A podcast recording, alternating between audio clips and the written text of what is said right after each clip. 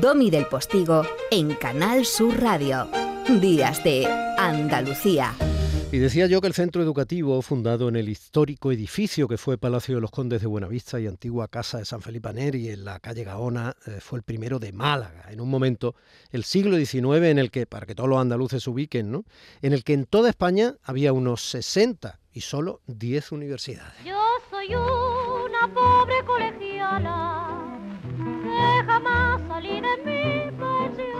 El instituto, que estaba reservado entonces para una minoría de hombres, acogió a las academias que había en la ciudad, como la de Náutica de San Telmo, la de Comercio la de Agricultura, según recuerda, eh, lo hizo en, en la presentación de, de, estos actos homenaje al 175 aniversario de Gaona Martiricos, el historiador Rafael Maldonado, que es el comisario de la exposición que recorre la principal calle de Málaga, la calle Larios, en mitad del casco histórico. Muchos de los materiales que se usaban para aquellas enseñanzas se pueden ver en esos paneles que os han quedado preciosos, Diego. Esos paneles que recorren el centro histórico de la ciudad, desde la corbeta de la Escuela de San Telmo hasta los útiles del Laboratorio de Física y Química o los cientos de ejemplares de animales disecados, minerales y fósiles del Gabinete de Historia Natural, que esos siguen estando allí en el instituto, en este caso en el instituto que tú diriges ahora, ¿no? En el edificio de FISAC. Pues sí, ahí están. Eh, tenemos un, inmenso eh, museo de ciencias naturales con más de 600 animales disecados, eh, más o menos porque es que era la manera de estudiar en aquella época, en el siglo XIX, estamos hablando de hace ya más de 150 años, pues la ciencia. Cuando los niños mm, tenían que tener acceso a un libro, los libros en aquella época no eran como ahora, que uno va y compra un libro y es barato. Los libros eran mucho más caros que decir, tengo, por ejemplo, un taxidermista, que había un taxidermista en plantilla que se dedicaba a cazar y a disecar para que los niños pudieran luego estudiar. De hecho, algún niño está allí disecado, que lo cazó él. Pues casi, casi. No, niños no, pero sí está, pues bueno, pues como en casi todos los institutos históricos tenemos un esqueleto, un esqueleto auténtico, de verdad, y cuentan la leyenda que es un conserje que se quedó una vez dormido eh, y ahí se quedó. Pero bueno, esas son las leyendas urbanas que hay también en los centros educativos. El Pepito, el conserje. Estuvimos paseando juntos por esa, por esa especie de pequeño museo que tenéis ahora mismo metido allí eh, en, un, en una zona casi como de pasillo interior. Sí. Y es asombroso. Hay cosas que todavía impactan.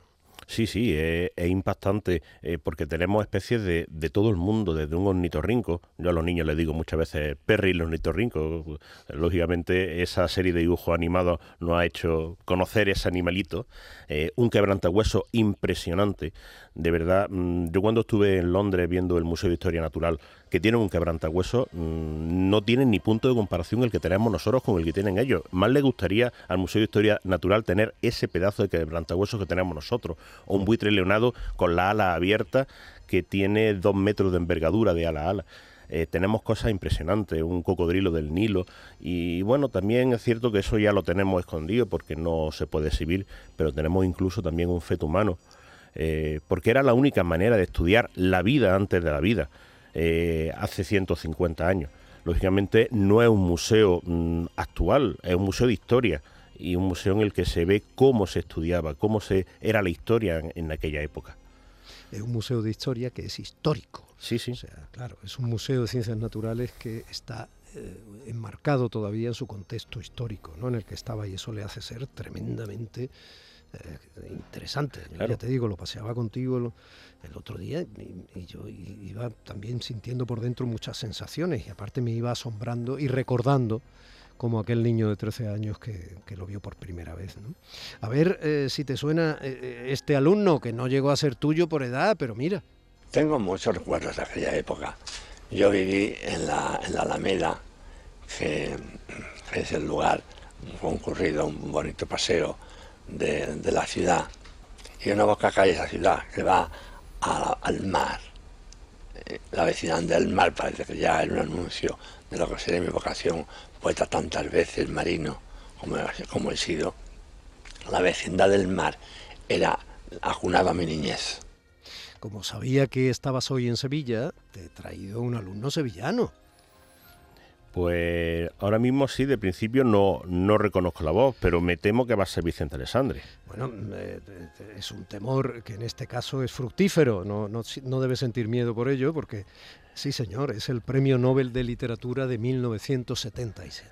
En Málaga nacía la luz. Y nacía otra cosa también, que para lo que yo iba a ser era importante. Nacía la letra, nacía la lectura. Yo aprendí a leer en Málaga. Porque también es un, un detalle de formación importante en el lugar que es, pues, en Málaga. No, importante no. Bueno, que lo diga el profesor. Diego, importantísimo, ¿verdad? Hombre, importante aprender a leer, no es que sea importante, que es fundamental. Casi todo nos viene eh, por lo que es la, la, lectura, por lo que es las letras. Entonces, ese acto, ese pequeño acto que hacemos y que posiblemente sea de los más importantes y más difíciles de, de nuestra vida, eh, es algo que nos marca para, para el resto de nuestros días. Málaga nacía la luz, decía el Sí. Premio Nobel sevillano, Vicente Alessandra, qué cosa más bonita. Bueno, perdona, no fue el único premio Mm. Nobel que anduvo por, por Martirico. Efectivamente, bueno, por Martirico realmente no estuvo, porque Martirico no existía, estuvo en el instituto cuando el instituto estaba en calle Gaona. De hecho, Mar Nuestra Señora de la Victoria muchos años fue el instituto de Gaona. Durante muchos años eh, el, la gente decía, yo estudié, eh, yo estudiaba en Nuestra Señora de la Victoria, yo estudiaba en Gaona porque hasta que, en, en, 1961 nos mudamos al barrio de Martirico, nuestra sede era Gaona, exactamente la misma que el Instituto Vicente Espinel. Y lógicamente todas estas personas que son de 1900, 1915, como Severo Ochoa, que es el otro gran alumno eh, que tuvimos allí, eh, pues bueno, pues que estudiaron en, el edificio de calle Gaona. Y, la verdad es que tenemos la suerte, bueno, pocos centros en el mundo, yo creo, de tener dos premios Nobel entre nuestros expedientes. Y allí se conservan, en eso sí que se conservan martiricos, los dos expedientes, tanto de Vicente Alessandre como el expediente de, Severo Ochoa, como el de otra muchísima gente, como por ejemplo Pablo Ruiz Picasso, que hizo el examen de ingreso por allí también en, eh, el Instituto de Málaga.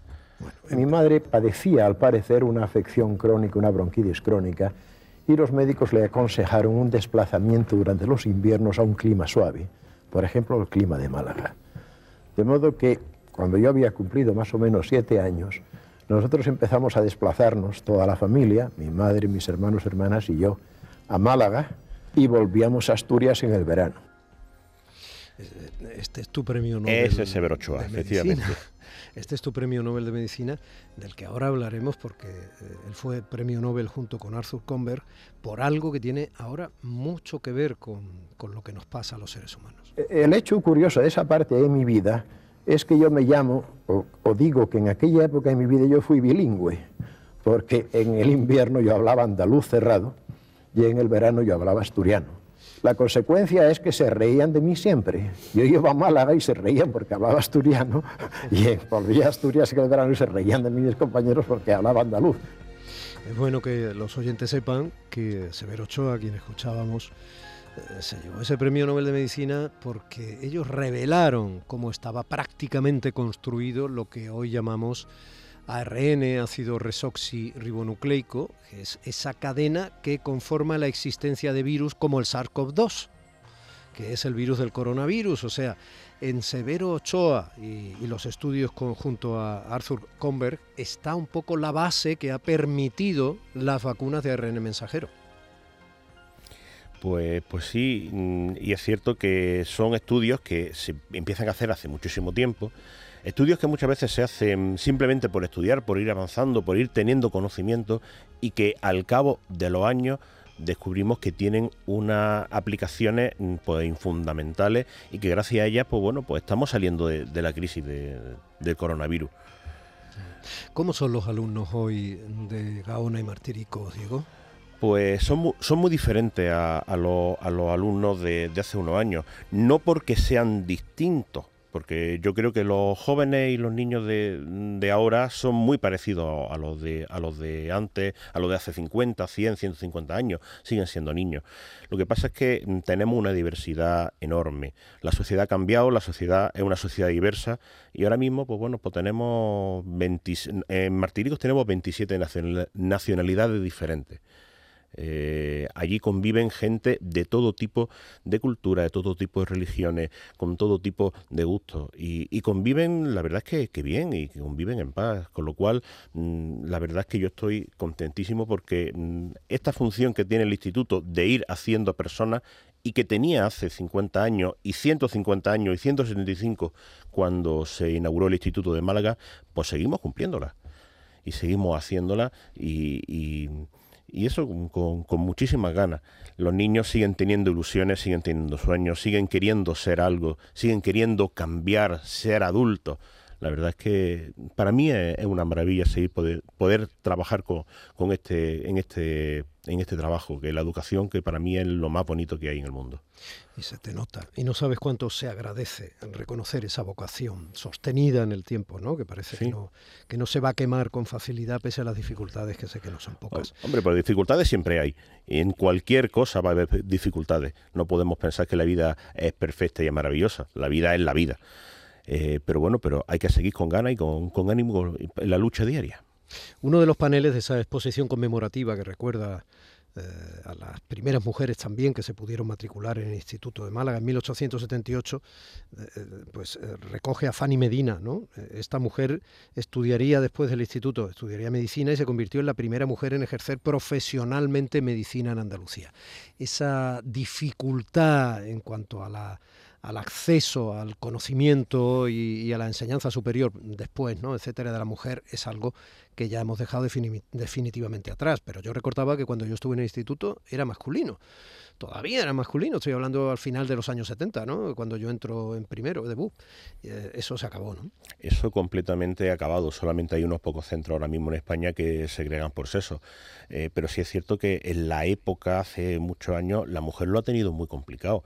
Ahora mismo estamos avanzando mucho y, yo creo que en educación, personalmente creo que en educación apenas diferencia entre hombres y mujeres. En la primera, el primaria y secundaria, yo creo que la igualdad es casi que absoluta. Eh, por no decir que absoluta igualdad. El trato entre hombres y mujeres es completamente la misma, pero eso ha costado mucho trabajo llegar a, eso, a esos momentos.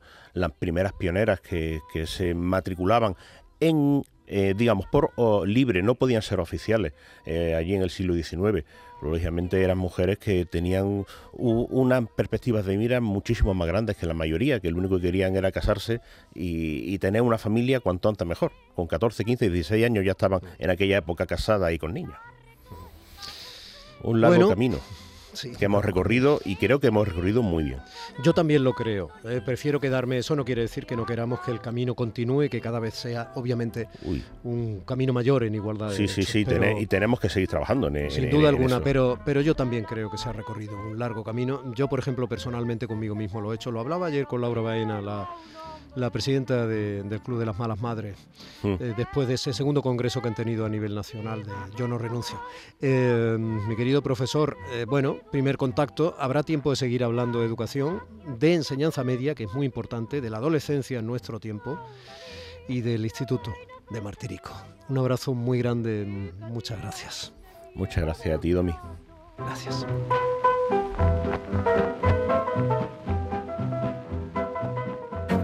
En Canal Sur Radio, Días de Andalucía, con Domi del Postigo.